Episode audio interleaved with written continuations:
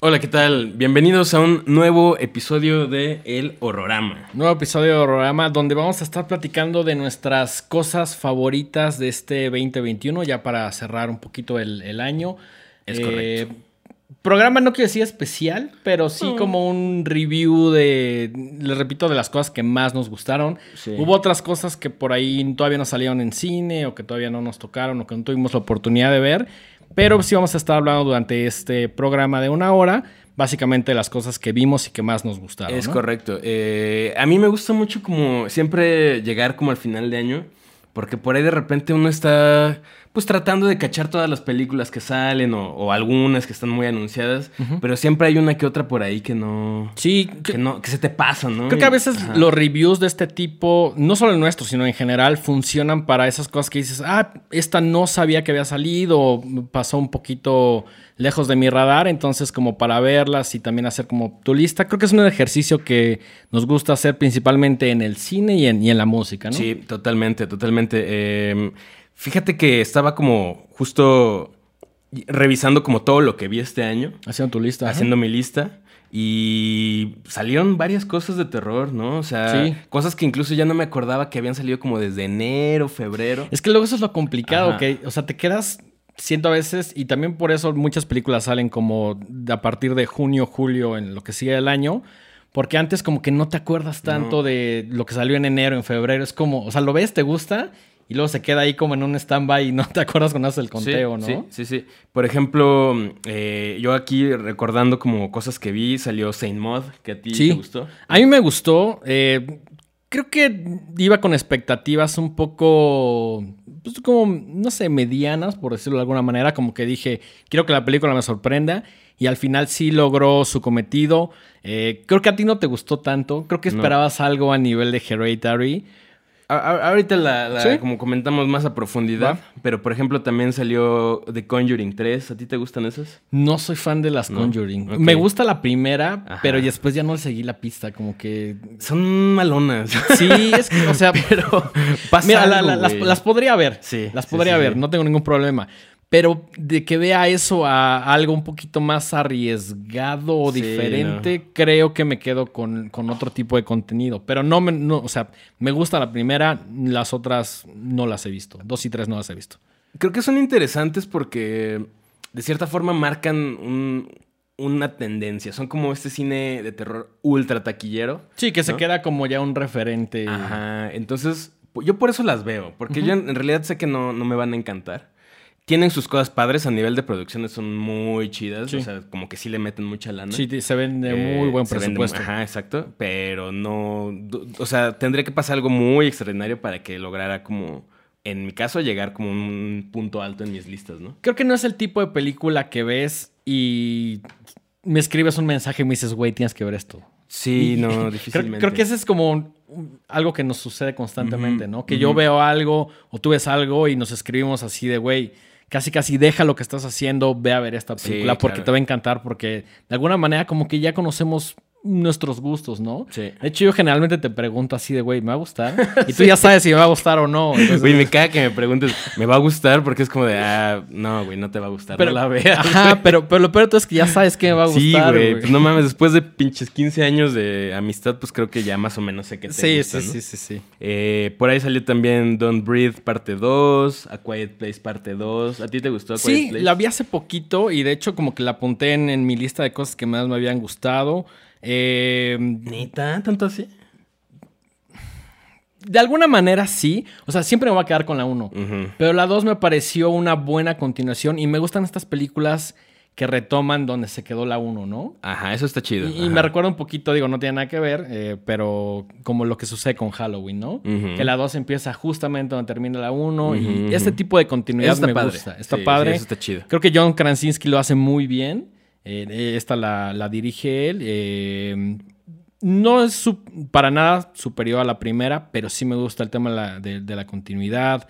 Eh, en general creo que me gustó. No, no sé si la pondría o si la pondríamos en este conteo como una de las mejores, pero me pareció una continuación bastante justa. Ajá. Que yo te lo comenté al principio, como que decía, híjole, no sé. Pero al final sí quedé sa- satisfecho. Ok, ¿crees que vayan a sacar una tercera parte? Se quedó ahí como medio Yo creo un que sí. cliffhanger, ¿no? Sí da para una tercera. Sí. Ya no sé qué tan necesario Ex- sea. Y qué tan explotable es ese tema, ¿no? Como que es que por eso no me gustó tanto. Siento que nada más reciclaron un poquito el plot de la Sí, primera sí. y como que... eh. Sí, como este tema de que ya se salieron como del espacio donde estaban, la casa, y ya como que van a explorar un poquito más y se integran nuevos personajes. eh, está por ahí el Killian Murphy. Ajá. Eh, sí, o sea, tiene sus cosas, pero no, no me parece tan icónica como la primera, que para mí la primera sí, Sí. me parece como un, no quiero decir un landmark, pero sí algo que dejó huella al menos dentro de esta, de estos últimos años. ¿no? Sí, y como dentro del subgénero así de criaturas, sí. ¿no? Está, está Y- chido. y creo que no se había explorado tanto este tema del como de jugar con el con el sonido, con el audio, como esta onda de, de que los monstruos se- llegan por, por, por el ruido, por el sonido, ¿no? Eso me pareció bastante inteligente. Sí, que, que también se, se relaciona un poquito con esta de Don't Breathe, ¿las viste? Don't Breathe, no, no, No. he visto la La dos. 1 está chido, la 2 tiene cosas interesantes, pero... ah, ¿Salió este año? Sí. La pregunta del millón me va a gustar. Este, probablemente, probablemente. Sí, sí, dale una revisada, pero ve primero la 1. De acuerdo. Eh, la nueva de, de la saga esta de The Purge, que... Fíjate, Híjole. híjole, es que también las de The Purge. Recuerdo cu- antes de que las viera, me platicaste un poquito de que iban y dije, güey, son increíble. Y la primera me gusta. Y ya las demás, como que parecían como novelas, como. Están- es- se han ido poniendo progresivamente más sí, gachas. sí, sí. Eh, la primera creo que está buena y sobre todo creo que explora como ahí un, un tema interesante. Creo que una premisa que no se había utilizado hasta, hasta donde yo sé. Pero conforme fueron avanzando y, y la franquicia se fue como expandiendo, creo que justo lo que dices, fueron empeorando. Sí. Por ahí vi la una que subieron a Netflix hace poquito, ni siquiera me acuerdo cuál es como el, el- el subtítulo o lo- de toda esa franquicia. Y la vi y dije como, "Oh", o sea, ya la vi como un poco más a la de huevo. No es nada como la, la primera purga, ¿no? Ujú. Eh, salió una nueva de la saga de las de Saw, que se llama Spiral. Que esa saga me gusta mucho y de hecho eh, no vi esa, no vi Spiral, pero vi Jigsaw, que salió, si no me equivoco, hace como dos, tres años. Y esa me gustó bastante. Que Saw es un caso muy específico porque la primera me encanta. La segunda es medio malona, la tercera también me encanta. eh, y, y sí, también como que la franquicia va disminuyendo Sí. conforme van saliendo. Y Jigsaw sí me sorprendió bastante porque es como una especie de como remake, continuación. Hay algo muy extraño sucediendo ahí con, con Jigsaw. Entonces, si no la has visto, te la recomiendo. está a, a mí la neta nu- nunca fui muy fan de esa franquicia. O sea, la 1 me fascina. Y luego como que las demás las fui viendo y como que ya nada más era lo mismo otra vez, lo mismo, lo mismo. Entonces como que les perdí mucho eh, eh, la pista. Esta de Spiral dije, bueno, se supone que es como una especie de reboot. Ok.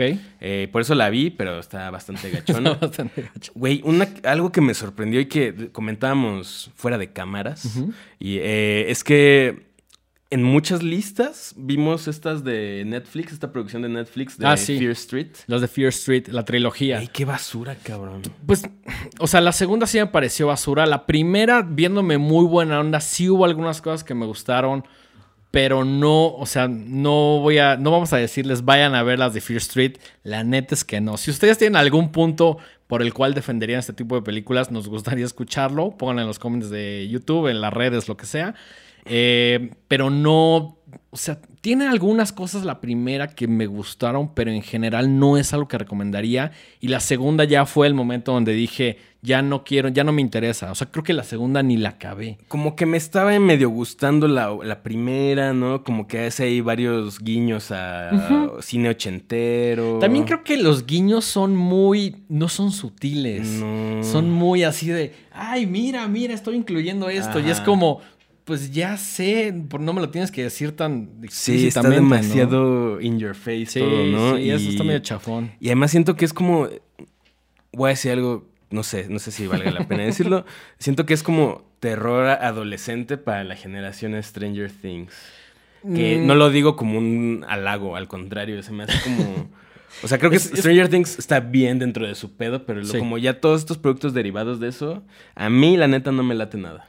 Mm, creo que hay cierto tipo de terror, por llamarlo, o por tratar de clasificarlo así, que sí tiene como esta estética y como esta onda que dices medio Stranger Things, que es, pues puede ser un primer buen acercamiento para alguien que no esté tan clavado en el género, pero tú y yo que ya hemos visto muchas películas o series preferimos otro tipo de contenido. Claro. No porque este está mal, creo que funciona, creo que es un producto que vende bastante. eh, no por eso Stranger Things sigue dando. Y a partir de esa serie como que sí se hizo una suerte de, pues como estética y como temática que van manejando. Y sí creo que Stranger Things es un landmark para este nuevo terror de alguna manera. Pero a veces las todas las que salieron a partir de eso como que no le echaron ganas y como que sí intentan replicar un poquito la fórmula y se vuelve cansado, ¿no? Sí, O sea, sí, bastante, bastante cansado. Eh, y oye, yo tengo una pregunta para ti. ¿Cuál es la peor película de terror que viste este año? Yo, yo en, cuanto, en cuanto la vi así en, en mis listas dije, uta, esta es la, la porquería, la basofia más grande entre las basofias, güey.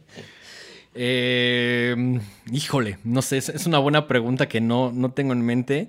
Eh, por ejemplo, estábamos discutiendo también fuera de cámaras, eh, que yo vi Willy's Wonderland y a mí me gustó bastante, pero estoy seguro que para alguien es, esa es la peor. O sea, que alguien Puede dijo, güey, esto es una, esto es una basura. Eh, en Horrorama somos fieles creyentes y fans de, de Nicolas Cage. Eh, entonces amamos a Nicolas Cage. Creo que ese fue el gancho para que yo la viera, claro. güey. O sea, digo, también el tema de los animatronics y eso me gusta, me parece divertido, pero no es una buena película. Ah, sí es una es- película que disfruté, pero no, mm, no te diría, güey, tienes que ver esto. No, pues la neta es que no. güey. O sea, Es, si quieren ver a, a Nicolas Cage agarrándose a madrazos con animatronics, tipo, este, ¿cómo se llamaba este lugar de pizzas? Eh, Showbiz Pizza. Showbiz Pizza, gran lugar. ¿Por qué quitan Showbiz Pizza, güey? Pues, pues porque no ves que los animatronics pueden volverse en tu contra. me hubiera encantado ser el Nicolas Cage del... Bueno, si, si- si- si a ustedes les atrae la idea de Nicolas Cage agarrándose a madrazos hora y media con animatronics, esa película es para ustedes. y además, un Nicolas Cage que no habla. No habla en toda la no habla en toda la película y eso me pareció brillante, güey. Está bien chido eso. Tiene sus cosas, tiene sus Sí. cosas. O sea, yo puedo defenderla, pero no, al final del día no me parece una gran película. Yo sí sé cuál es la peor porquería que vi este año. Army of the Dead. Híjole, no, no me atreví, no, no me atreví, güey. Qué O bueno, sea, güey. vi- por ahí vi que estaba sonando y es la que sabe Salma. No. No, no, no. eh, estoy confundiendo. Sí, la dirige Zack Snyder. Ah, De entrada, ¿no? Sí, no, o sea, creo pero que por como eso que no- le, le hicieron un chon, un chongo, un chingo de publicidad. Ajá. Y había hasta espectaculares Sí, para sí. buses y como era ¿Cómo? como el evento de Netflix del año. como que yo en Güey, algún qué momento. basura, güey. Ajá, o sea, vi el tráiler porque sí había demasiado hype y dije, ah, pues creo que esto es algo que me podría gustar. Vi el trailer y dije, no, no, es no. es no, como no, un no, mix ahí, como si el, el hijo mal nacido de Resident Evil con Híjole. Ocean's Eleven. ¿No? Güey, así ya desde ahí es como. No, no, no. no, eh, evítensela. Evítenla, evítensela, evítenla. evíntensela. Pero bueno, hablando ya de todas estas, un montonal de cosas que vimos. ¿Qué te parece si eh, le decimos a, a nuestro auditorio eh, cuáles fueron nuestro top 5? El top 5 Venga, de top horrorama. cinco de horrorama, eh. ¿Quieres ir como de, de menos a más? Sí, ¿no? Sí, Sí, vamos, vamos de menos a más, acabamos con el número uno, empezamos con la más baja. Ok. Sí, ¿estás de acuerdo? En, en el número 5 tenemos Candyman. Candyman, sí. Que cuando, cuando vi que iban a hacer como esta nueva versión de Candyman, estaba un poco dudoso porque me gusta mucho la del 92. Dos. Ajá. Ajá. Eh, creo que. Creo que está bastante buena, creo que es bastante fiel a, la- a las ideas de, de- de la original. Eh, me gustó mucho algunas cosas que ya pueden explotar un poquito más. Es una película visualmente increíble. Ay, es bien Es- bonita. es- güey, sí, se, ve, sí, sí. se ve increíble. O sea, si no ¿Te acuerdas trae. del tráiler? No, creo que no vi el tráiler, ¿eh? El tráiler era hermosísimo. En lugar de ser, este, pues como imágenes de la película, era como un poquito contar la historia de Candyman con recortes. Ok, ok, Está bien, bien fino. Esta película sufrió un poquito porque se iba a estrenar en 2020 y por COVID eh, la, la aventaron hasta Ajá. 2021. Pero le fue bastante bien. Le fue bastante, bastante bien. Creo que fue de las primeras que ya empezaron a poner cuando el cine a- Ah. empezaba como a otra vez abrirse y agarrar como Sí. cierta continuidad, ¿no? Sí. Me, me gustó bastante, creo que es muy fiel en cuanto a las ideas. Por ahí creo que el comentario social, que no tengo ningún problema que exista, pero luego sí es un poco con calzador y siento que esta hasta cierto punto como que también lo Fíjate lo que a mí sí me gustó, ahí. yo no lo sentí ¿Sí? tan yo no ¿Tan lo sentí forzado? tan forzado porque de entrada toda la como la mitología de Candyman pues tiene ahí Sí, siempre ha tenido su Claro, es, es, social, es ¿no? de alguna manera como mm, no puedes despegar una cosa de Sí, la no. otra por el personaje, pero hubiera preferido que fuera un poquito Más más, sutil. más sutil, ¿no? También entiendo por qué sucede, obviamente los tiempos que vivimos. Y también como le estaba produciendo Jordan Peele, Ujú. a él le gusta mucho hacer eso en sus películas. Entonces entendí por qué. Si hubiera sido un poquito más sutil, lo hubiera preferido.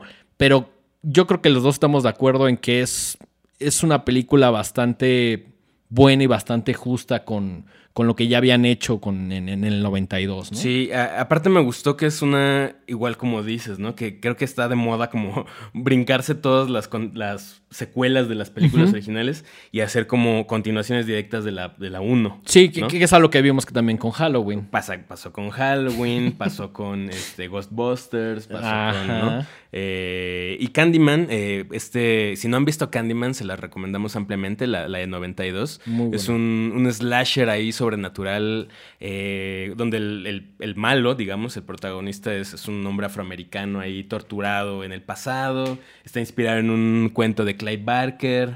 ¿no? Eh, tiene muchas cosas muy chidas y esta nueva eh, a mí me gustó mucho.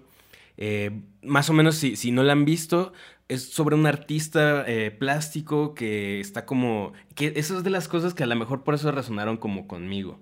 Por el tema del artista. Ajá. Ok, ok. Porque es, es un artista que está como en búsqueda de su identidad, está como eh, tratando de, de- de hablar de nuevas cosas en su obra. Y como que ahí es donde meten el primer comentario que, que a mí me gustó, que es como lo que él como artista afroamericano, la gente espera de él. Claro, claro. ¿no? Y, y entonces él dice, no, pues que yo no quiero hablar de lo mismo de siempre, ¿no? Sí, Hay claro, él está buscando otras cabeza". cosas y, y durante toda la película, o al menos como cuando trata el tema de la obra, como que sí se, que se quiere despegar un poco este pedo. También aborda el tema de las galerías de arte. Sí. Eh, sí, o sea, es- es- estoy de acuerdo en, en ciertas cosas. Hubiera preferido que fuera un poquito más sutil. Ok, este, es- eh, la dirige una morra, la dirige una chica llamada Nia Da Costa. Entonces, este fue un gran año para la- las, las mujeres directoras. Sí, sí, ¿No? que, que entre más diversidad en cuanto a la dirección veamos, me parece increíble, ¿no? Sí, creo que O sea, está bien está- abierto a otras miradas, ¿no? Sí, está un poco de- y además te da otra perspectiva porque pues cada quien tiene su visión de las cosas, ¿no? Si viéramos puras películas de hombres blancos contando la historia que sea, pues hasta cierto punto se pierde un poco el chiste de la diversidad, que el, el- el- el terror, el horror y los subgéneros sí tienen un poco esta intención de, de abrir el, el- el panorama, ¿no? Totalmente de acuerdo, totalmente de acuerdo. Bueno, entonces, eh, Candyman eh, 2021 es nuestra eh, número 5 en, este, en este top, top de los- las mejores, de las, nuestras cosas favoritas. Nuestras favoritas. Decir a veces lo mejor es complicado porque, pues, ¿qué es lo mejor, güey? Claro, claro, claro. Fu- Fueron las que más nos gustaron. Sí, sí. Y las que obviamente les recomendamos que sí vayan a ver. Eh, terminan este video, si les faltó alguna, a lo mejor pues, ujú. habían algunas, pero faltaron otras. Aparte, todo lo que les vamos a, a contar ahorita en este top 5 ya está o ya estuvo en el cine, entonces ya seguramente o está a punto de estrenarse en plataformas o sigue en pantallas, ¿no? Sí. Entonces eh, ahí, ahí todavía pueden checarlo. Así que no, no hay ex- excusa para no verlo, ¿no? Sí, no, no hay, no hay excusa para no ver estas pelis que creemos que les van a gustar. Eh, ¿Qué tenemos en el número 4, Denguito? Número 4. Creo que tenemos. Creo que anoté mal la lista, pero a ver, recuerdan cuál es el 4. Yo tengo Last Night in Soho, pero... Last Night in Soho, sí, de acuerdo. Ah, bueno. De acuerdo es que en realidad creo que la única en la que sí estamos de acuerdo así unánimemente es la 1 y la 2. La 1 y la 2, Ok, sí. entonces, sí, entonces estas tres pueden ahí... Puede, puede variar un poquito el, el orden, pero no, no afecta el, no, el para resultado. nada, para nada. Eh, Last Night in Soho, sí. O sea, yo desde que vi el trailer, ya ahí- platicamos un poquito de ella en, en Horrorama, pero es buen momento para volver a platicar de. Eh, pues, podría decirse que es como la primera de Edgar Wright que ya es un poquito más oscura. Sí. Porque hasta cierto punto, o sea, las otras tenían algo de eso. eh, mm, específicamente la de zombies, la de ah, Eh, Shaun of the Dead. Shaun of the Dead. Pero es más como Es- comedia. no, es 100% Es 100% comedia, comedia. ¿no? Por ahí tiene algunas cosas medio que sí caen dentro del terror y el tema de los zombies y todo. Pero el apocalipsis, lo que sea, pero sí está mucho más inclinada a ser una comedia que una película oscura que yo siento que Last Night in Soho sí es. Fíjate que al contrario de, Candyman, yo no vi el tráiler de Last Night in Soho. Supe que eh, era la nueva película de Edgar Wright. Y ya con eso tenía suficiente ah, para... Sí, claro, me, claro. Me gusta mucho lo que hace, entonces como de, ah, claro que la voy a ver. Y me dejé sorprender como por la película, ¿no? Entonces, siento que me gustan estas películas que por más que quieras, no le vas como siguiendo tanto la pista y no les vas adivinando tanto lo que va a pasar. Eh, y yo pensé que iba a ser como tipo un musical como que no sabía qué estaba sucediendo. Es, un poco ambiguo cuando solo ves como el trailer, que bueno, en tu caso no lo viste, pero el trailer lo ves y realmente no te está diciendo nada. Son un montón de imágenes bonitas que no puedes conectar que dices, ¿cómo pasaste de punto A a B y luego a C cuando no se parecen en nada, ¿no? Entonces, el, el trailer, sí pueden verlo por ahí, vale la pena. Eh, pero sí, lo que dices, es una película que no te deja claro de qué es. Incluso al principio me pasó en la sala que yo al principio como que no no estaba entendiendo como que dije, ah, no sé de qué va. Y ya lo vas descubriendo como que será de la mitad un poquito adelante ya queda más claro de, qué va esta película, ¿no? Sí, eh, para los que igual no, sepan mucho, sin, sin, darles demasiados spoilers, pues es una chica que vive como en la parte, en el countryside que le llaman en, Inglaterra y se muda a Londres, para estudiar modas y pues es una pueblerina, ¿no? Entonces como que no se ubica, no se ubica ahí y mm, se muda eh, de, su, digamos como de su campus donde están todas las chicas populares y que buena onda se muda a una casa ahí como bastante vieja, donde ella se siente más a gusto, porque ahí es donde hay algo muy chido. Ella está muy enamorada de la, de la moda y la cultura de los 60. De los 60, ajá. Sobre todo la música. La música. Que eso eh, Edgar Wright lo, lo maneja súper padre en la película. Todo el, todo el soundtrack está como lleno de estas eh, canciones muy icónicas de los 60. Sí. Y, es algo muy bonito, ¿no? Él, él es un gran eh, fanático de, de hacer como estas eh, secuencias muy musicales, ¿no? Donde deja casi, casi toda la canción, ¿no? o sea, como que es, es un güey que agarra y dice, esta canción es tan buena que no quiero quitarle ni un segundo y a veces deja prácticamente toda la canción. ¿no? Es, es, algo que me recuerda mucho el intro de Baby Driver, donde suena toda Bell Bottoms completa y es una canción de cinco minutos, güey. Pero es algo que hizo como específico, agarró la canción y dijo, güey, Bell Bottoms de John Spencer va a sonar en el opening y la, me la voy a aventar completita, güey. Algo similar sucede, o tiene como la misma intención esta de, de Last Night in Soho, ¿no? Sí. Personalmente también eh, me, gustó mucho el cast. Me, me, gustó mucho esta, como actuó esta chica Anna Taylor Joy, que está muy de moda ahorita. Está, está muy hypeada, pero el hype es real. sí, sí, lo hace muy bien. Y entonces, bueno, eh, esta chica, la, la, otra protagonista, no Anna Taylor Joy, eh, empieza a descubrir ahí un, misterio como de un asesinato. No les vamos a decir más qué onda, pero te va, te va jalando la historia y, hay un par ahí de detalles que no me encantaron. como todo, tiene sus peros y los platicamos saliendo del cine. A veces abusa de ciertas cosas, pero en su totalidad creemos que es una película bastante interesante, eh, con muy buena música, visualmente también es muy atractiva. Visualmente es muy chida. muy, atractiva, tiene por ahí unos juegos, unas tomas que yo dije, órale, esto creo que no se había visto en el resto de las de Edgar Wright, o al menos no tan intencionalmente, ¿no? Como que sentí a Edgar Wright en un control absoluto de, sus, de su cámara. Pues es que ya hay, más varo, ya hay, ya, o sea, ya es Don Edgar Wright, ya no es ese güey ahí haciendo cosas raras, ¿no? Ya es es lo que te comentaba la pasada. Para mí ya es cine de autor, autor entre grandes comillas, ¿no? Entonces, bueno, ese es nuestro número 4, ¿no? En, el top 5 de, lo mejor de 2021. Eh, en número 3 tenemos una película que también ha sido muy dividida en cuanto a opiniones. Ok. Eh, estamos hablando de Malignant. Ah, ok, ok. Sí, De, James Wan. Muy dividida, muy dividida. Muy dividida. Hay gente que la odió, así, la detestó.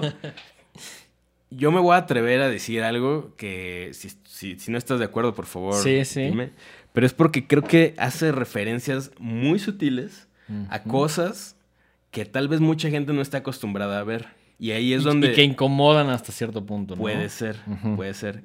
¿Qué, qué opinión tienes de Malignant? Me gustó bastante. O sea, la vi eh, con bastante expectativa y al final quedé muy satisfecho. Me hizo una película pues como bastante oscura que por ahí tiene un giro de tuerca que me gustó bastante y que obviamente no se los vamos a decir.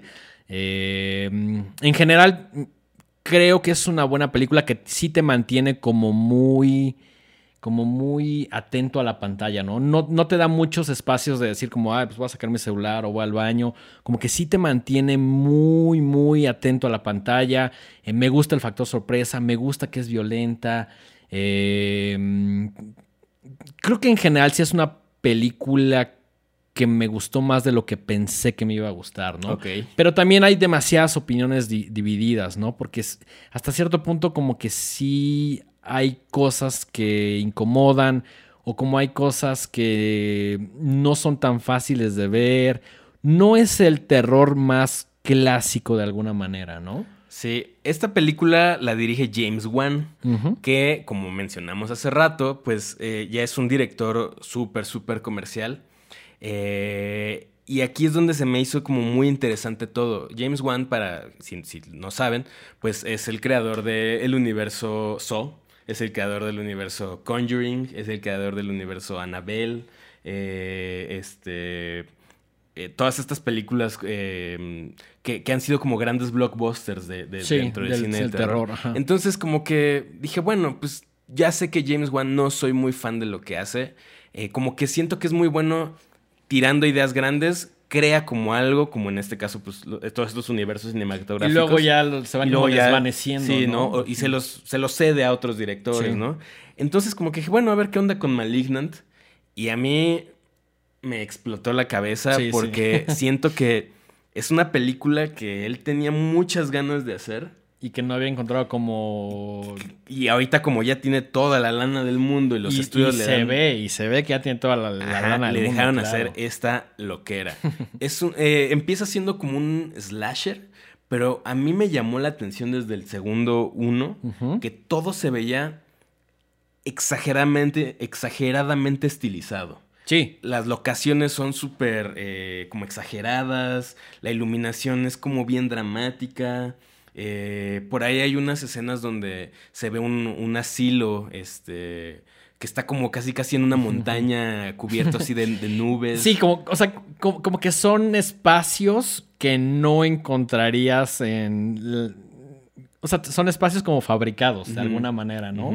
Que creo que también este tema de la estilización me gusta y, y- y es hasta cierto punto factible dentro de esas piezas de ficción, Ajá. ¿no? Como que es- le ayudan mucho a, a- a la película. Eh, ¿qué, qué fue lo que más te gustó de Malignant?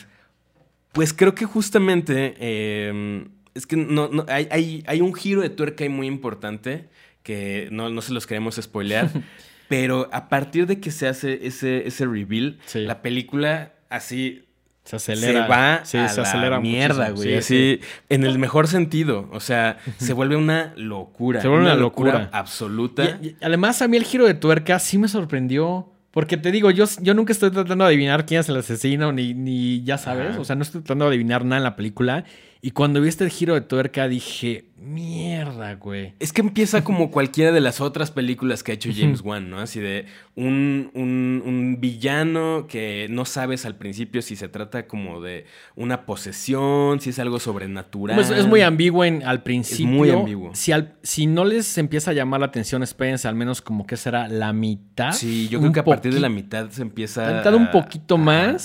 Y cuando les caiga este giro de tuerca, ya van a estar súper enganchados. Sí, sí, sí, sí, sí. Eh, por ahí siento que hace muchas referencias como al cine, eh, al giallo, al cine de terror italiano de los Sí. Tanto La sangre, los colores. los colores, ¿no? La cinematografía es como eh, muy, muy de esa onda. Muy saturada. Los colores son como muy vibrantes, muy Exacto. saturados. Es, es curioso que, eh, digamos, colores saturados en una película de terror, pero eh, crea como este contraste. ¿no? De como algo muy oscuro, muy negro con esta sangre súper brillante. Como, como que sí toda tu atención en- recae en lo que él quiere que, que veas, ¿no? Sí, por ahí hace un uso muy chido de eh, efectos prácticos que como siempre lo hemos dicho, eh, nos encantan cuando Son los mejores los efectos. efectos no están hechos por computadora. Obviamente tiene cosas en computadora, pero hay muchas, muchas escenas y sobre, todo como close-ups a, a cosas muy específicas Que se ven son muy re- o sea, ¿no? son, no son digitales, no son efectos reales. Y a mí todas esas cosas, cada vez que, que- que me las iba soltando, yo decía, wow, qué chido, qué chido, qué chido, ¿no? Siento que una vez que pasas como esta, mm, por decirlo así, barrera de, de no entender o no, no descifrarlo, eh, ya empiezas a disfrutar realmente la película, Sí. ¿no? Todos esos detalles que comentas, la misma trama, el giro de tuerca. eh, también creo que no es una película para todos, en, en el sentido de que a lo mejor si vas esperando otra cosa, mm, te vas a encontrar con, con algunos detalles, incluso de la trama, que pueden no agradarte o que puedes decir como, híjole, pues esto no me gustó. Eh, de todos modos, siempre los vamos a invitar a que, a que, a que vean Sí. eh, las películas que recomendamos, Sí, ¿no? sí. A, mí- a mí me gustó mucho porque es una película completamente demencial.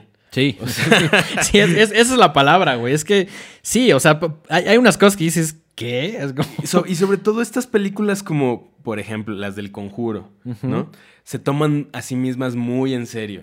Y creo que ahí es, Es, donde ajá. para mí me, siento que la disfrutaría más si a veces los directores o, o los guionistas se dieran la libertad de volarse la jugar un cabeza un poquito poquito, más, de jugar ajá. un poquito Sí, más, de, sí. de explorar ideas, por muy irreverentes que sean, explorarlas. Sí, y- ¿no? y, siento que en este en Malignant como que James Wan sí dijo, güey, pues me voy a dejar ir, güey. Así Sí. como ahí te va, están...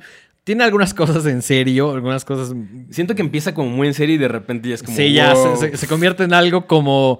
En estas películas que combinan como el horror, terror, eh, comedia hasta Mm. cierto punto, como muy visuales. eh, sí, de- de- creo que de- dentro de las que he visto de James Wan, eh, esta ya no se toma justo lo que dices tan en serio y como que se da la oportunidad de jugar con otras cosas que en- por llamémosle la productora, eh, diferentes temas, no había podido hacer hasta que ya llegó con Varo y dijo, güey, ya son James Wan, pues ahí les va lo que realmente quiero Sí. hacer, ¿no? Creo Es- que le fue bastante- impresión, güey. Creo que le fue bastante mal en el box office. Pues salió en cines y a la vez en plataformas. Creo que sí salió como en este Es- híbrido ajá, que le llaman, ¿no? Yo no sé si la vi en internet. La, vi- la vi en mi casa, no la vi en el cine. Ah, yo sí fui a verla al y cine. sí hubiera preferido verla en el cine Sí. por todos estos detalles que estamos comentando, ¿no? Sí, sí, sí, Si sí. pueden verlo en el cine, vean en el cine porque es la mejor experiencia. Eh, si no, pues vean en su casa. Solo no lo vean en su celular, eso sí.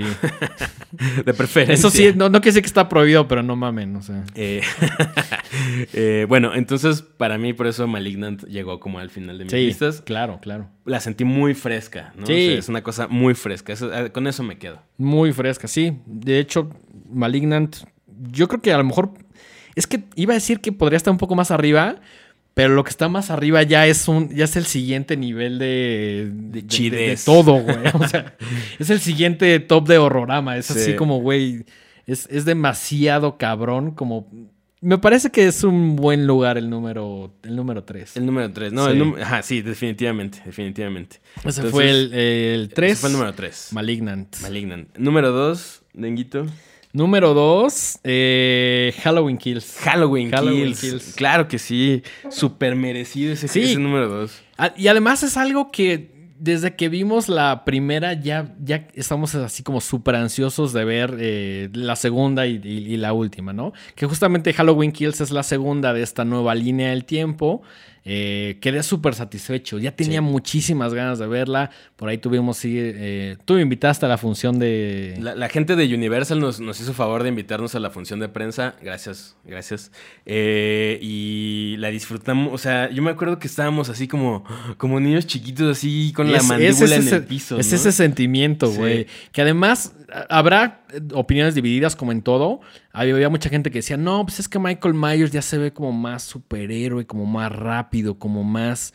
Pero dentro de esta nueva línea del tiempo es algo que disfruto. O Sí. sea, me daría mucha flojera que fuera el mismo Michael Myers en el sentido de que respetara al pie de la letra todo, ¿no? Es, es un poco debatible, pero sí me gusta este Michael Myers más estilizado, Eh, iba a decir, ¿lo, lo sientes más sangriento? Yo sí. Y súper más sangriento. O sea, hay un par de escenas que, yo decía, órale, ah, se, se atrevieron a, a más violencia, ¿no? Que, Sí, y a mostrarlo. que a, a mos- a mostrarlo. mostrarlo, sí. Sí, sí. es- Y, y, pues, como lo hemos dicho en múltiples ocasiones, nosotros somos muy fans de la violencia cinema. Bueno, sí, en el cine. Dentro de la ficción. Sí, de la ficción. Cualquier ficción nos Y- encanta y- la violencia. Sí, y, aquí Halloween Kills no se queda, o sea, no, no, se guarda no. nada. es- Incluso la sentí todavía más violenta que la primera. Sí, que, que- cu- ¿Cuál te gusta más? La primera, o sea, cuando decimos la primera, nos referimos a la primera de esta nueva trilogía. Ajá, esta nueva línea No del la- tiempo. la original no, no, no, 78. no la de Carpenter. Sí, ajá. no, no, no, sino eh, esta nueva trilogía dirigida por David Gordon Green. Eh, que ¿Cuál? son otras tres películas, ¿no? Entonces es Halloween 2018, Halloween Kills Kills y y, Halloween, Halloween Ends, Ends. que se estrena el año que entra, en 2022, en no- igual en, octubre, ¿no? Entonces, eh, Me preguntabas que cuál me había gustado entre más. 2018 y Halloween Ends. Mm, difícil, ¿eh? Difícil. Creo que el día de hoy me quedo con Kills porque está más atascada. Es, creo que es el, el- mi mayor motivo, pero las dos me gustaron y creo que funcionan muy bien si las ves pegaditas. Sí, sí, sí, Que, sí. que- que eso es algo muy de la tradición de, al menos de la primera y la segunda de Halloween de las de Carpenter, ¿no? ¿Tú con cuál te quedas? ¿Primera o segunda? Creo que primero, creo que me gusta más la de 2018 porque ¿Sí? para mí fue súper chido volver a, entrar a este universo. Sí. ¿no? Y, y con este nuevo Michael Myers como más, más brutal. Y, y me encanta eh, el personaje de, de Laurie Strode. Eh, y me gusta que ahora ya es una señora grande, ¿no? Que se Sí, defiende, sí. Que, que ya no tiene como... Ya no es la morra asustada de, la de las primeras. Es todo lo contrario, es todo lo contrario. Es Es una- una, mujer que, que hoy se utiliza el adjetivo eh, mm, empoderada, que a mí no siempre me gusta, pero bueno, cada quien llámale como sea. Pero pues es una mujer que ya se defiende y que ya casi casi está cazando a Michael Myers. Sí, ¿no? sí, sí, sí, sí, sí, está muy chido eso. Eh, mi problema con Halloween Kills es que siento que sí es muy, o sea, sí es una película muy de transición entre 2018 Ujú. y lo que vamos a ver el próximo año. Que yo no sé ni qué va a pasar, o sea, Sí, no, no, no. se O sea, quedó en un cliffhanger ahí muy, muy chido. Incluso en la primera, Ajá. o sea, como en esta escena donde Michael Myers ya está como en el basement y le ponen fuego, es como. O sea, si- siempre sabes que Michael Myers lo va a lograr. Sí. De alguna manera. Sí. Pero en esa escena dije, "Ah, chinga, ¿cómo lo va a lograr? güey?" Ajá, o sea, ajá. como que. Y, y es algo que obviamente retoman al principio de, de- de Kills. Y, y creo que es una gran manera de no solo darle continuidad, sino de empezar una película, ¿no? Sí. O sea, la, la escena de los bomberos. es- o sea, estoy. Me, me está costando mucho trabajo tratar de definir cuál me gusta más. eh, pero sí, por, por la violencia, creo que me quedo con Kills, güey. Ok. Eh, Halloween Kills también hace mucha referencia a personajes muy secundarios de, de- de la película original, que a mí se me hizo muy chido porque es como eh, expandir un poquito como pues, todo este universo en el que en el Sí. cual está situado. A mucha gente no le gustó, mucha gente la odió, pero... Sí, tuvo, tuvo demasiadas, incluso gente que conozco que le gusta la franquicia, eh, por ahí estaban comentando así como, no, pues este ya ni es Michael Myers, ya no se parece, rompieron un poco como el canon. eh. Creo, creo que en, en lo que estamos de acuerdo, que sí se sintió muy con calzador, fue lo del comentario social. Ah, por ejemplo, ahí no le salió. El comentario social está no le increíble, me parece sumamente necesario, sin importar el género que hagas. Ujú. Pero si no lo haces de una manera sutil, inteligente, se vuelve como un trámite, güey. No, no, no, no, Sí, sien- no como- sientes que es como sí, una cuota ahí. Exacto, es que... una cuota de decir, ah, tengo que hablar de algo relevante. Sí, de, Y- algo que esté como sucediendo en nuestros tiempos, que sea relevante y se agradece, pero no, no está tan chingón cuando la realidad es que llega alguien y te dice como, güey, tienes que meter esto. Y es como... Aparte es una película de... Es, Halloween, no necesitas un no, comentario social. güey. Para nada, O güey. sea, O sea, Si lo hubieran hecho bien, dices, ah, órale, chido, se agradece. Pero es, la realidad es que no lo necesita, ¿no? De hecho, creo que O sea, está- no- yo no voy a ver Halloween para que me enseñe un, algo No, de la no. vida, güey. O sea, Güey, voy a ver Halloween, quiero nada más quiero ver matar, quiero ver sangre, Quiero, Queremos sangre, ¿no? Diría. Güey, ajá, queremos sangre, güey. Vamos a destruir este lugar, güey. Así. Es lo que quieres ver cuando vas a ver ese tipo de películas y ya sabes que vas a ver eso. O sea, también hay gente que dice como, güey, fui a ver Halloween Kills y está horrible. Pues ¿qué esperabas, güey? Pues sí, no o sea, no, no, sé qué te vendieron o qué pensabas en tu mente que era Halloween, pero pues ya sabes de alguna manera qué vas a ver. O sea, cuando tú y yo llegamos al cine ya sabíamos más o menos. Igual la trama no, pero ya sabíamos que iba a haber un Michael Myers matando, güey. O sea, yo quería eso y eso obtuve. eso sucede en todas menos en Season of the Witch, güey. Claro. Claro, claro, claro. Entonces, bueno, nos fascinó, como ya se dieron cuenta, nos fascinó Halloween Kills y por eso tiene el número 2 en nuestro conteo del top 5 de las mejores películas de 2021. Número 1, Denguito. Número 1, nada más. Drum roll. Y nada menos, drum roll. Titain. Claro que sí. No, había de otra. No mames, es que, güey. o sea, lo, tiene todo, cabrón. O sea, lo, tiene. O sea, lo tiene todo. Es una película muy cabrona de ver. Es una película que te desafía. Eh, nos gustó tanto que le dedicamos prácticamente todo un programa, güey. Ahí tenemos un programa. El programa si están viendo este, este, si están siguiendo este podcast en orden aleatorio, hay un episodio dedicado enteramente a analizar Titan. eh, entonces, eh, los, invitamos a, que, a que escuchen eso si quieren como un análisis más profundo.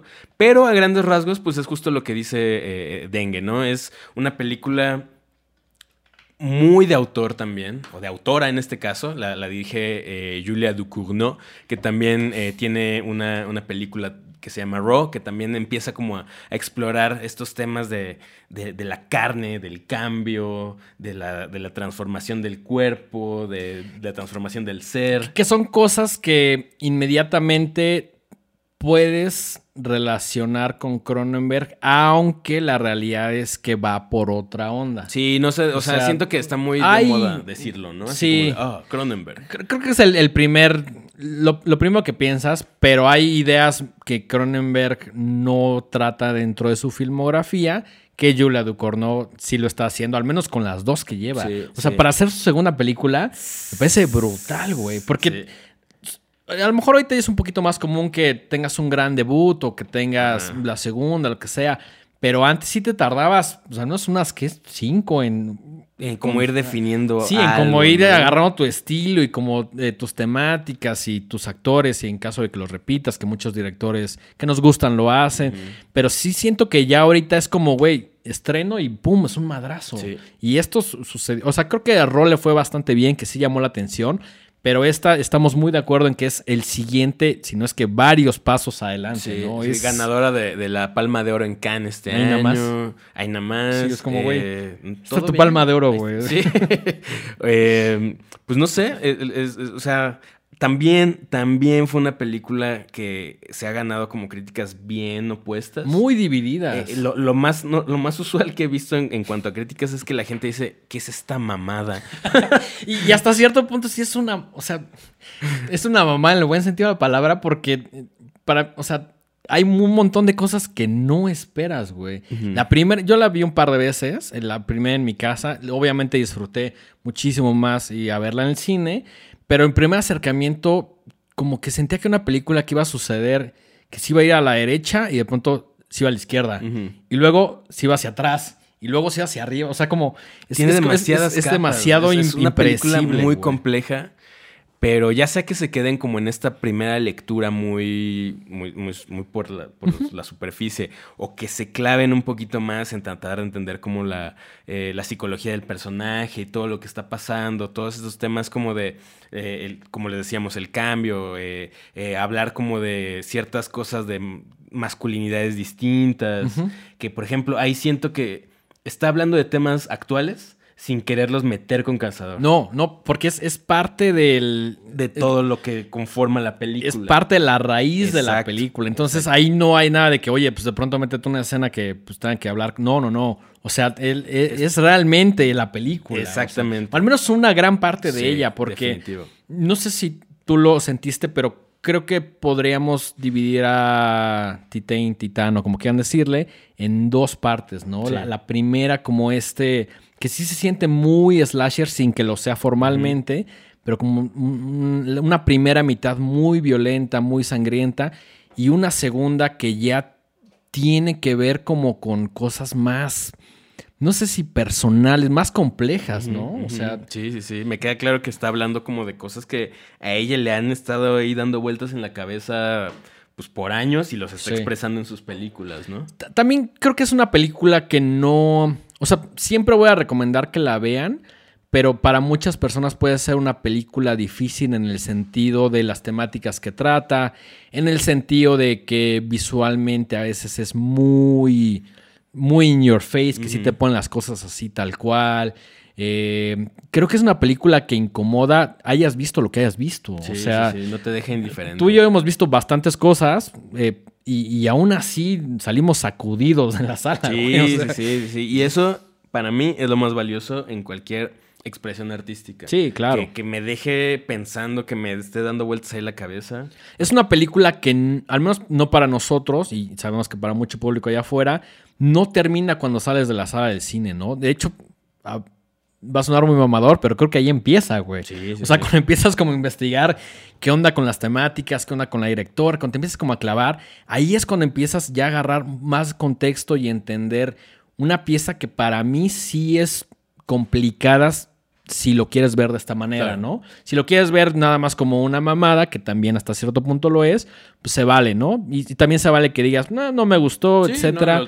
Hay, hay, personas que pensaría que sí les iba a gustar y no, y no se enamoraron tanto de ella como nosotros. No sé si te has encontrado con algunos comentarios que digan como de, híjole, esto no... Esperaba otra cosa. Sí, sí, sí, de, hecho, cuando fuimos al cine, yo la había visto y tenía sabía que te iba a gustar normal.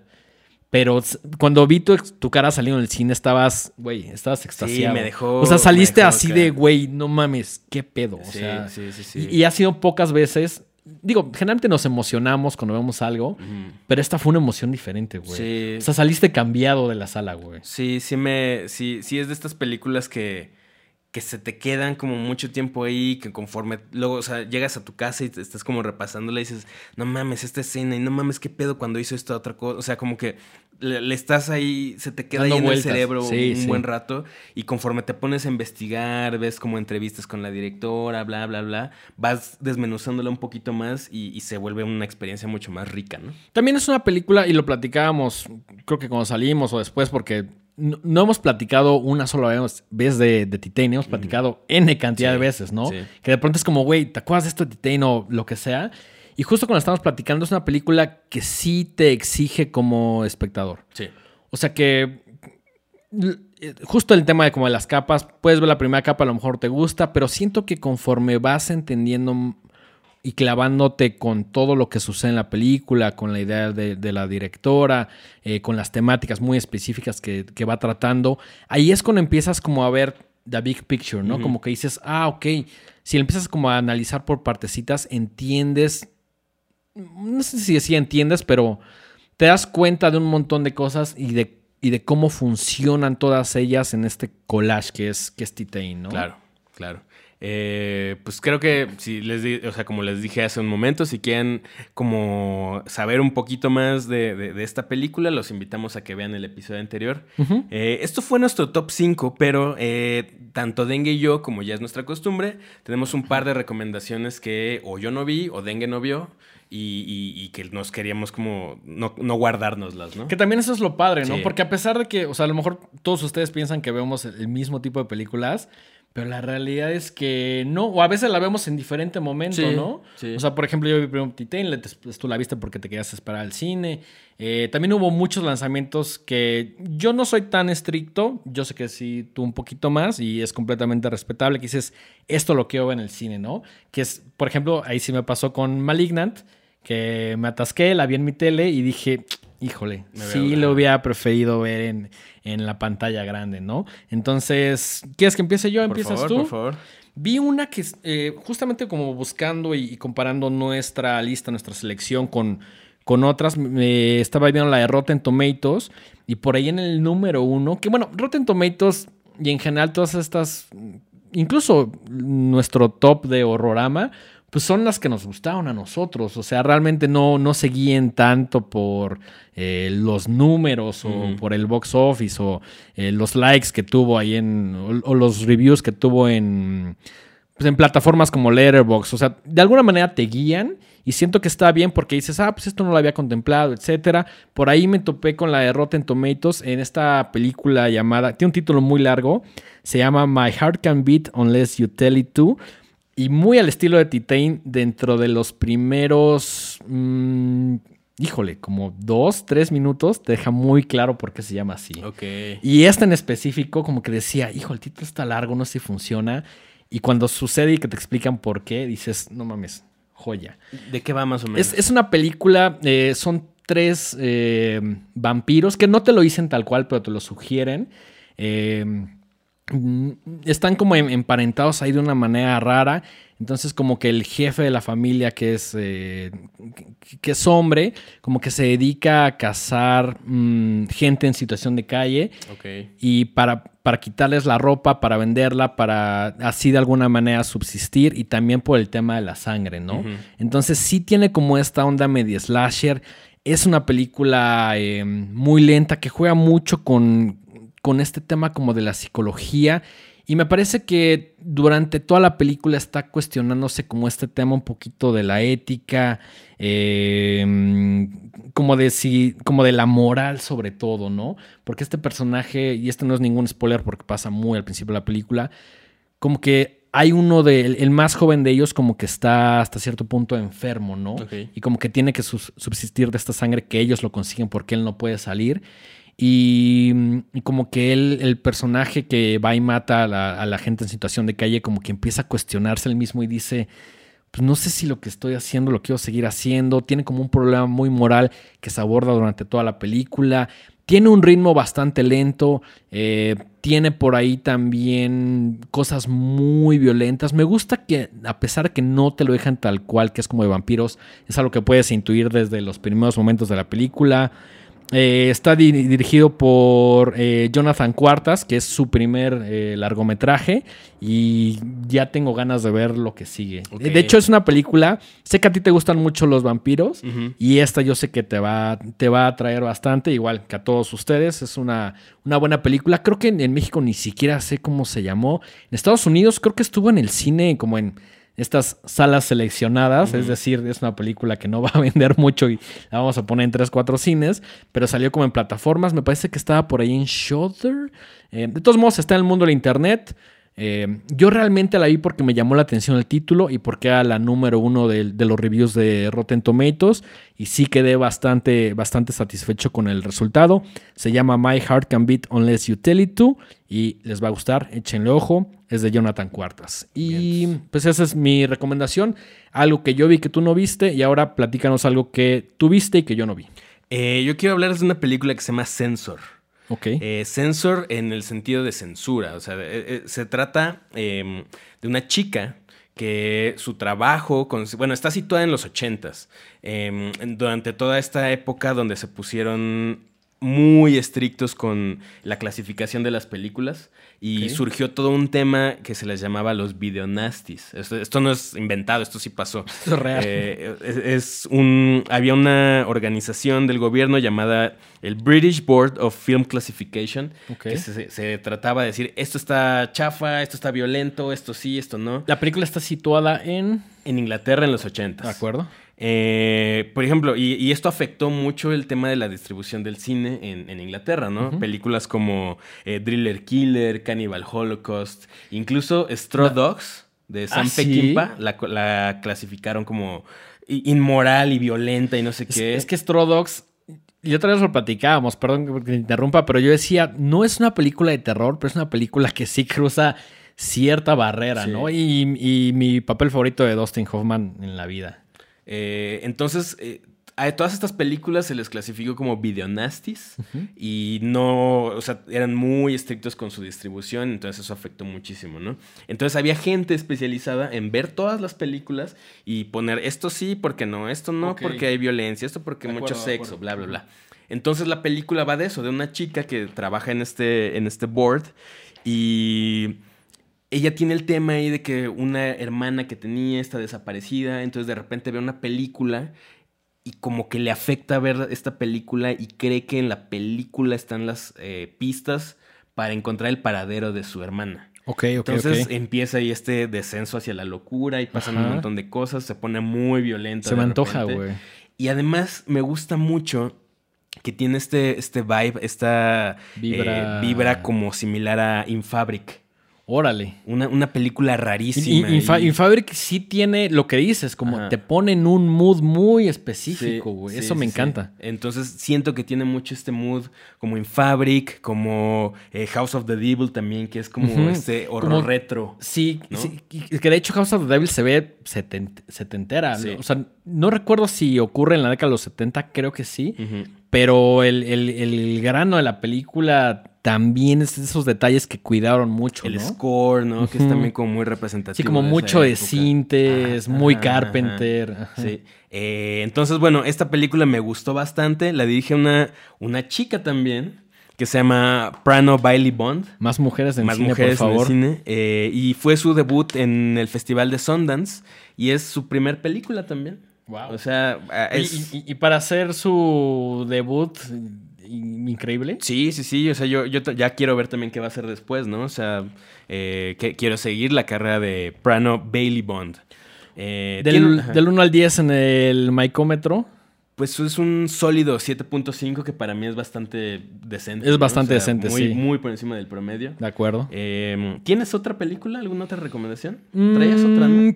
Traía otra. Pues íbamos a hablar un poquito de, De Willis Wonderland. de Willis Wonderland, que a mí me gustó. Obviamente, sabes qué tipo de película vas a ver, ¿no?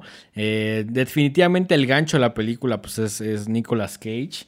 Que puede tener cosas como Family Man o puede tener cosas como Mandy, ¿no? O, o como la mandolina del Capitán Corelli, ¿no? que bueno, ahí, ahí sí ya no sé, esas no me gustan. La, la- la filmografía es. O sea, Es- ese- ese güey, mientras le des dinero, así tal cual. Con dinero baila el perro, con dinero baila Nicolas Cage. No tenemos ningún problema. Somos muy fans, Sí, de hecho. sí. Eh, esta película, pues, yo creo que él sabía como, pues, que era medio de. No sé si es de broma, pero que tiene como cierto humor muy específico, ¿no? Y pues es básicamente que él, él llaman a este güey y le dicen, oye, pues, este. No, primero como que lo como que no le avisan que, el- que, los, que los animatronics de este lugar están como malditos, ¿no? Que, que tienen como, que cobran como vida propia, ¿no? Entonces, pues es básicamente eso la película, o sea, no, es- están padres las matanzas, los personajes están chingones. Eh, algo muy interesante es que el personaje Nicolas Cage no habla durante toda la película. Ajá. Y ese me pareció pues, a lo mejor el, el- el giro más interesante, ¿no? De alguna manera. Si vamos a encontrarle cosas positivas a esta película, es muy entretenida. Sale Nicolas Cage rompiendo madre, que es algo que yo siempre quiero ver. Eh, no, no se la tomen como una película tan en serio, porque no lo es. Una película no sé si juguetona es como el adjetivo que quiero decirle, pero que definitivamente eh, tiene mucho el, el tema de- del humor, ¿no? Eh, ¿A ti qué te pareció? ¿La- la- ¿Te gustó? ¿La odiaste? ¿Qué No rescatas? la odié, pero, o sea, se acabó y dije, qué mamada. Pero no la odié, ¿sabes? Dije como de, pues cámara, ya sabía que Es- iba a haber, ¿no? Este O sea, sí es el tipo de película Ajá. que sabes del cine y dices, qué mamada, y te vas a ver la siguiente. Sí, pero lo sabes desde el principio. Lo sabes desde ¿no? el No- no- principio, No, no. esperaba ahí una No, no. experiencia que me cambiara la vida, No, ¿no? est- no estás tratando de encontrarle 500 capas como Sí, no. a Titane, ¿no? Sí, o sea, no, es, no. es lo que es y se acabó. Yo sí la recomiendo si les gusta el- este tipo de horror poco más Serie B, juguetón, más- más, serie B. Y pues obviamente tiene la garantía de Nicolas Cage, ¿no? Sí, por ahí tengo una última recomendación. Venga. Eh, esta eh, estuvo en cines hace poquito, se llama Antlers.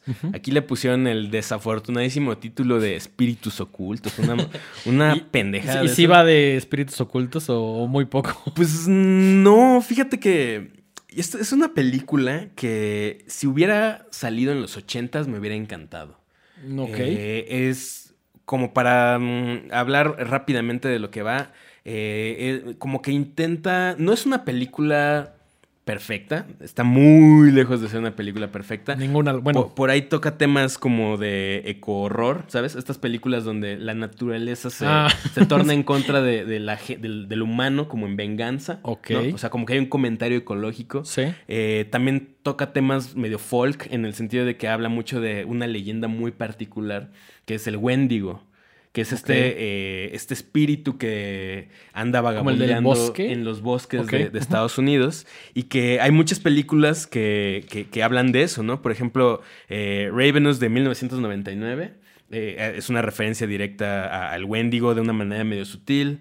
Por ahí, eh, este remake que hicieron de Pet Cemetery de 2019 también trata el tema del Wendigo, cosa que en la, en la de los 80s no, no, lo, manejan así. En esta sí ya lo incluyen. Eh, hay una película que estuvo en Netflix hace unos, unos meses o tal vez unos años que se llama The Ritual, que también trata ese tema como de estos, estos espíritus del bosque que, que son eh, lo, siento también ahí medio Lovecraftianos incluso, ¿no? Como son seres ancestrales que andan ahí habitando el bosque y de repente un ser humano se topa con ellos. Hay una japonesa, no, perdón, trata sobre el bosque de Japón.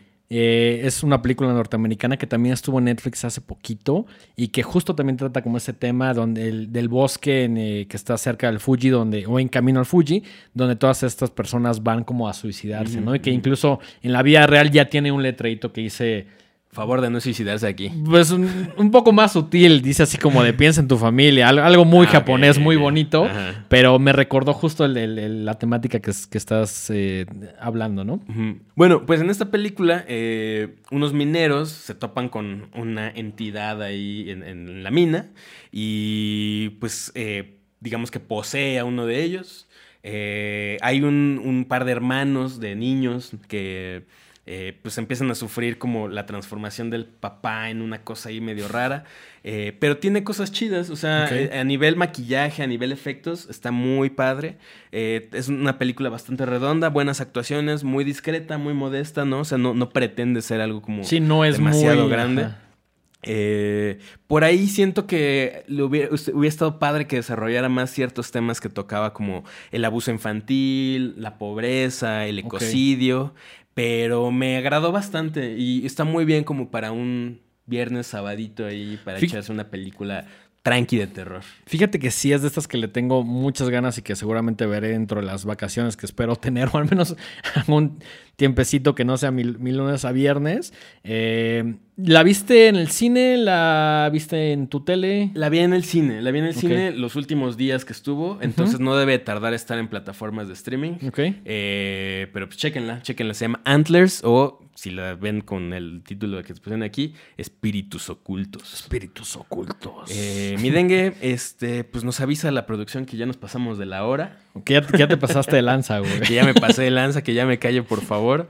Eh, ¿Algo que quieras agregar? Em, ¿Tus redes sociales? Mis redes sociales eh, personales, arroba el dengue en Instagram, en Twitter. Ahí cualquier comentario, quejo sugerencia. Mike, tus redes personales. En Twitter como arroba Miguel Sandoval y en Instagram como Mike-Sandoval- y estamos todos, en todos lados como Horrorama o Los Horrorama. Los Horrorama, por ahí en Twitter y en Instagram, por ahí cualquier mensaje. Eh, y si en YouTube bienvenido. y en sus eh, plataforma de podcast de preferencia escriben Horrorama, salimos ahí luego, luego. Y aparecemos. ¿Algún comentario final de este que creo que es el último programa del año? Ah, pues qué, chido que llegamos al final del año con, con, este programa que estamos haciendo con mucho cariño para todos ustedes y que esperamos que sea el primero de muchos eh, conteos de fin de año, ¿no? Así será. Así será. Hasta luego, amigos. Gracias por escuchar. Bye.